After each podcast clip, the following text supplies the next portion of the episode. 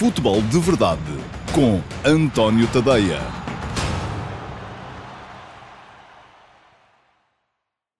Dia. Eu sou o António Tadeia e esta é a edição do dia 23 de agosto de 2019 do Futebol de Verdade. Obrigado por estar aí desse lado. Hoje temos uh, alguns temas uh, para abordar, como temos sempre. Hoje, além do clássico, o clássico de amanhã, um Benfica-Porto, que vai começar a aquecer uh, as contas deste campeonato, vou começar pelos jogos de ontem, em que Sporting Clube Braga e Vitória Sport Clube fizeram, fizeram bem. O Braga venceu o Spartak por 1 a 0. O Vitória conseguiu empatar fora com o FCSB, é assim que se deve dizer, não Steaua, eh, mas empate sem golos na Roménia. Eh, e isto abre boas perspectivas para os jogos da próxima semana e para que Portugal possa vir a ter eh, cinco equipas presentes nas fases de grupos, tanto da Liga dos Campeões, onde está o Benfica, como da Liga Europa, onde já estão garantidos Sporting e Flóculo Porto, ambos cabeças de série, ambos com o estatuto de cabeças de série garantidos também já para esse sorteio inicial. Isto é muito importante em termos de contas da UEFA, em termos de contas do ranking. Já expliquei tudo hoje de manhã no texto do último passo, que podem ver em antoniotadeia Café.com está lá desde as 8 da manhã, tudo explicadinho para perceberem as razões pelas quais há uma alternância constante entre Portugal e a Rússia ah, na capacidade e na possibilidade de colocar duas equipas na Liga dos Campeões de forma direta, mais uma ah, nas pré-eliminatórias. É isso que a Rússia tem neste momento e é isso que, em princípio, Portugal vai ter a partir de 2021-22. Não é já para o ano, é só no outro a seguir, mas para isso ainda é preciso muita coisa, é preciso, nomeadamente, que o Sporting Clube Braga elimine o Spartak era uma grande ajuda uh, se isso viesse a acontecer. Bom, além dos jogos de ontem de Sporting Clube Braga e de Vitória Sport Clube, Passarei pelo tema Renato Sanches, que parece estar a caminho do Lille uh, para o campeonato francês e de forma definitiva, o que ao mesmo tempo é bom e mau para o Benfica, mas já lá chegamos. E uh, vamos terminar com o clássico e a resposta àquelas perguntas que já deixei uh, no início, do, no lançamento deste vídeo, mas que responderei ainda também a mais uma, uma pergunta que, daquelas que vocês forem fazendo e podem ir colocando essas perguntas na caixa de comentários deste vídeo. Depois a equipa que trabalha comigo neste futebol de verdade, vai escolher uma e eu responderei a essa pergunta no final desta, desta transmissão. Mas vamos começar. Jogos de ontem. Vitória e Sporting Clube Braga. O Vitória fez um jogo seguro na Roménia. Um, primeira parte sofreu um bocadito, na segunda corrigiu alguns aspectos do ponto de vista tático, conseguiu aguentar bem o 0-0. Parece, até ficou a ideia de que uh, terá faltado ali alguma ambição à equipa de Ivo Vieira, poderia ter trazido um resultado até melhor da, da Roménia, mas pronto, o 0-0 acaba por ser um resultado muito aceitável, um resultado que seguramente todos vocês pensando até no nome do adversário, Steaua de Bucareste, enfim, não se chama assim já, conforme já expliquei, agora chama-se FCSB, mas um, um adversário que, uh, olhando para aquilo que ele vale, uh, ou para aquilo que o nome representa, uh, toda a gente, antes do jogo, assinaria por baixo, com certeza, um empate a zero. Isto significa o quê? Jogo para decidir um, em Guimarães, no Dom Afonso Henriques, e isto pode ser também aqui um pau de dois bicos, porque, por um lado, o Vitória tem a possibilidade de decidir a eliminatória em casa, por outro lado, também vai entrar com a noção de que qualquer gol que sofra vai obrigá-lo a marcar dois. Portanto, vai ser um jogo muito, muito tático, um jogo com certeza muito apertado. Ah, não antevejo uma vitória fácil para a equipa portuguesa, mas acho que o Vitória tem equipa para poder uh, superar um, este adversário romeno, que ainda por cima está tão mal na época na Roménia neste momento. Sporting Clube Braga, jogo diferente, um jogo que também começou muito amarrado. O Braga, hum, conforme eu tinha dito aqui no, no vídeo de ontem, o Braga vinha sofrendo golos em todos os jogos, tinha sofrido golos em todos os jogos que tinha feito esta época, quer com o Moreirense e com o Sporting para o campeonato, quer nos dois jogos com o Grondebo para a eliminatória anterior da Liga Europa. E desta vez parece que Ricardo Sapinto terá privilegiado, sobretudo, a segurança. Aliás, é curioso que Sapinto, quando substitui Fran Sérgio por João Novaes, acaba por dizer que ele estava, o Fran Sérgio estava a jogar muito próximo do João Palhinha, que é o 6. E isto, por um lado, estava a inibir a equipa em termos ofensivos, mas por outro lado, estava a dar à equipa mais segurança em termos defensivos. E o jogo estava, esteve sempre muito amarrado. Com a entrada de Novaes, ah, o Braga melhorou do ponto de vista ofensivo, acabou por fazer um golo, ganhou, ganhou em casa, ganhou apenas por um, não sofreu golos em casa, o que é importante mas vai para uh, Moscou apenas com um golo de uh, vantagem. Pode ser pouco. Sapinto tem razão quando diz que vai ter de sofrer no jogo de lá. Ele está convencido que o Spartak vai abrir uh, no jogo da segunda mão. Eu não tenho muita certeza disso. Acho que o Spartak vai um, ehm, jogar à mesma um jogo muito, muito fechado, à procura de fazer um golo. E só se esse golo não aparecer no, no, na primeira parte, nos primeiros 60 minutos, é que poderá então assim expor-se um bocadinho mais e dar ao Braga a possibilidade de fazer contra-ataques perigosos que lhe permitam marcar e aí tem o Sporting Clube Braga a vantagem que tem o FCSB, Steaua, quando vier jogar a Guimarães. É que um gol que marque obrigará o Spartak, neste caso, não a marcar dois, mas a marcar três. E isto acaba por ser, ainda assim, ter algum peso. Portanto, otimismo para os jogos da próxima semana, muito importante, conforme expliquei no último passo de hoje de manhã, que Portugal consiga meter as cinco equipas na fase de grupos, porque no final os pontos vão ser a dividir por cinco. e a Rússia vai ter os pontos a dividir por seis, mas já não tem o Arsenal Tula, que foi eliminado, e poderá eventualmente perder também o Spartak Moscou nesta pré-eliminatória. Portanto, isto acaba por fazer muita diferença naquilo que serão as contas no final da temporada.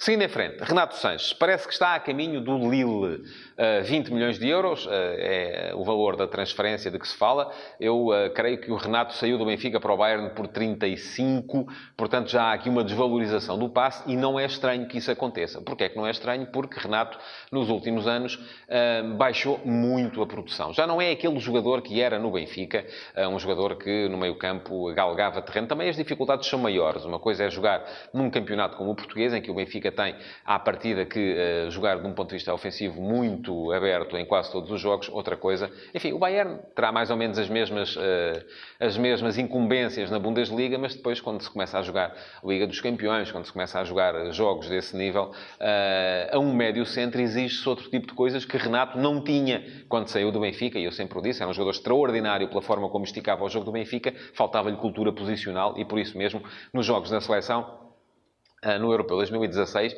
e num ano em que ele era a sensação do momento do futebol português, ele acabou por não ser assim tão útil. Um, e isto leva, transporta a conversa também para outro uh, panorama, que é o panorama de uh, Next Big Thing, uh, mais jovem estrela do futebol, seja onde for, um, geralmente, nos tempos de hoje, acaba por ser um, elevada à enésima potência aquilo que é a sua verdadeira capacidade.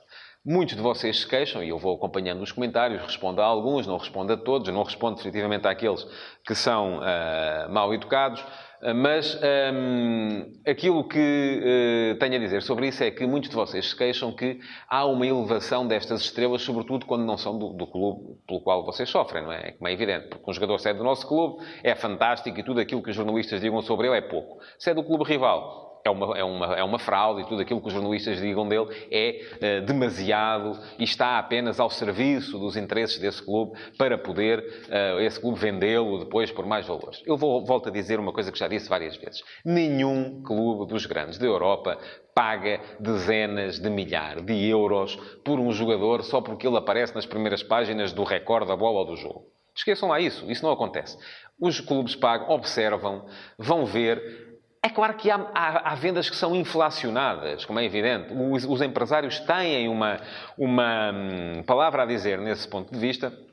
Porque há empresários que se sentam à mesa com os magnatas que, que, mandam no futebol mundial e há outros que batem à porta e perguntam-lhes se são o senhor que vem entregar as pizzas. Portanto, não, não é por aí, uh, uh, ou melhor, também é por aí, mas não é seguramente um clube, um, um, clube dos grandes da Europa não vai dar 100 milhões ou 90 ou 70 ou 120 ou seja o que for por um jogador uh, porque ele apareceu 30 vezes na primeira página de um jornal português.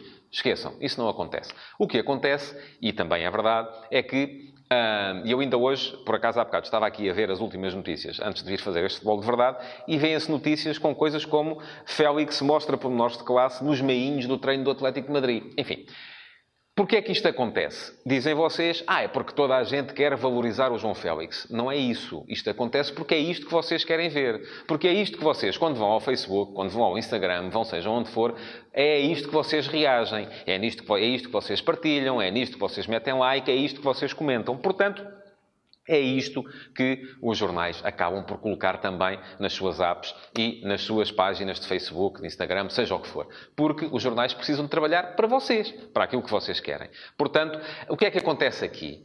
Eu já disse isto várias vezes. Tal como disse de Renato Sanches em 2016, o ano em que ele apareceu em grande.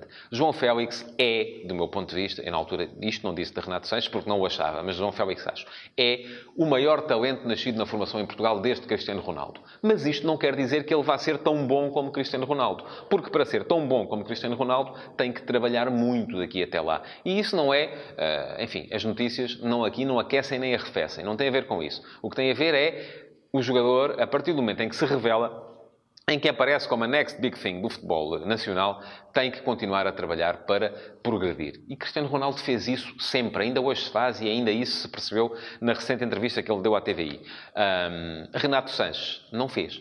Uh, e, aliás, ainda agora se foi ver, ele teve vários problemas uh, do, do, âmbito comportamental e ainda agora se foi ver, uh, sai do Bayern, aparentemente, se confirmar a transferência, sai com uma multa porque resolveu no último jogo, a equipa empatou em casa 2-2, ele entrou perto do fim, não gostou e em vez de ficar para fazer o treino pós-jogo que estava previsto, resolveu ir embora para casa, foi multado pelo clube. Ora bem, isto não ajuda. Isto não ajuda a que o jogador possa vir a crescer e possa vir a ser considerado melhor profissional e possa vir a ser transferido por valores superiores àqueles que já tinha uh, uh, motivado anteriormente.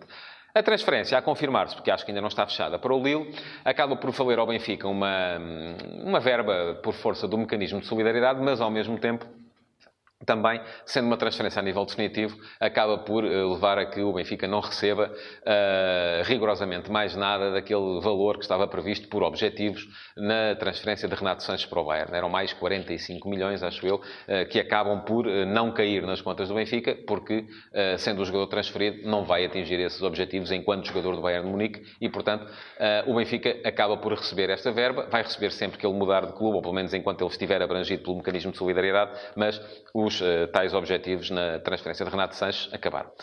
Seguimos para o clássico. E o clássico, um, ehm, eu já falei aqui muito ontem, num vídeo que teve vários problemas de som, e peço desculpa, espero que hoje esteja todo a correr bem. Um, ehm, já tinha falado aqui das abordagens dos treinadores ao 11 inicial. Uh, hoje interessa-me abordar o clássico sob dois, duas perspectivas diferentes. Primeiro, quem é que é o favorito? Segundo, um, ehm, qual é a importância deste jogo para a definição daquilo que vai ser a Liga Portuguesa? Uh, e isto foi motivado, hoje de manhã estive no Bom Dia, na RTP, uh, com o João Tomé de Carvalho, e o João Tomé perguntou-me, ah, então vou-te perguntar isto assim assim, mas vocês dizem sempre o mesmo, que não há favorito? E eu disse-lhe, não, atenção, não é verdade. Uh, eu acho que, olhando para aquilo que as duas equipas representam neste momento, o Benfica é favorito. O Benfica ganhou os três jogos uh, que fez esta época, fez 12 golos, não sofreu nenhum. O Porto, em quatro jogos, tem duas derrotas. Está a atravessar um momento complicado em termos de reestruturação da equipa, porque perdeu uma equipa no mercado. O Benfica joga em casa, portanto, o Benfica é favorito. Agora, há uma coisa. Os favoritos não ganham sempre. Portanto, o que pode acontecer aqui é que o favorito acabe por não ganhar. Mas antes do jogo não tenho problemas nenhums, como não tive antes da Supertaça, no vídeo que fiz aqui, quem quiser pode ir lá ver, uh, em dizer que o Benfica é favorito para este jogo. Pode é não ganhar. E agora, o que é que acontece a seguir? Se o Benfica ganhar, qual é a importância deste jogo uh, para a definição do campeonato? Um, é só a terceira jornada, é verdade. E a terceira jornada, o Benfica, ano passado, chegou a ter uma desvantagem grande uh, no campeonato e acabou por ser campeão. À terceira jornada, mais ainda, uh, isto se, uh, se tornaria possível. Caso, mesmo caso o Porto perdesse no Estádio da Luz, ficaria a seis pontos do Benfica. A questão é a confusão que isto iria lançar entre a equipa do Futebol do Porto, que passaria a ter mais derrotas do que vitórias neste início da época, passaria a duvidar ainda mais do seu processo, e isto torna-se muito complicado de gerir, ou tornar-se muito complicado de gerir por Sérgio Conceição. Portanto, eu não acho que o resultado venha criar problemas do ponto de vista de classificação a qualquer das equipas. Se o Porto ganhar, o Benfica também passará a duvidar mais um bocadinho, mas ficam iguais em termos de pontos. Se o Benfica ganhar, uh, o, o, o Porto fica muito longe e isto pode vir a ser complicado, mas não é de forma alguma decisivo. Um empate, enfim, deixa tudo na mesma. Vou passar a responder então à pergunta do dia, porque o nosso tempo está a chegar ao fim. Um, e pergunta o. Uh, Pedro Caruac, bom dia Pedro, conheço o seu primo Jack, não sei se é primo, se é antepassado, uh, assim não. Um, Terá sido o problema do Renato Sanches o facto de ser indisciplinado taticamente? De que forma pode beneficiar do sistema tático do Lille e do, futebol, e, e do próprio futebol francês? Bom, eu acho que sim, eh, teve um bocado a ver com isso. Eh, pode beneficiar um bocado do facto do Lille jogar à partida com três médios e o Renato Sanches é um jogador mais fadado para jogar com três médios do que com dois, mas uh, depende muito dele. O Renato tem, tem condições uh, muito boas para vir a ser um craque de futebol, mas precisa de querer e de ser capaz de o fazer, e isso não tem sido. Chegamos então ao fim do uh, Futebol de Verdade de hoje. Muito obrigado por terem estado desse lado. Não se esqueçam de reagir, de uh, comentar, de partilhar, para que os vossos amigos possam ver também esta transmissão. Muito obrigado por terem estado aí mais uma vez e até segunda-feira, com certeza com o rescaldo daquilo que vai ser o clássico sábado. Futebol de Verdade, em direto de segunda a sexta-feira, às 12h30, no Facebook de António Tadeia.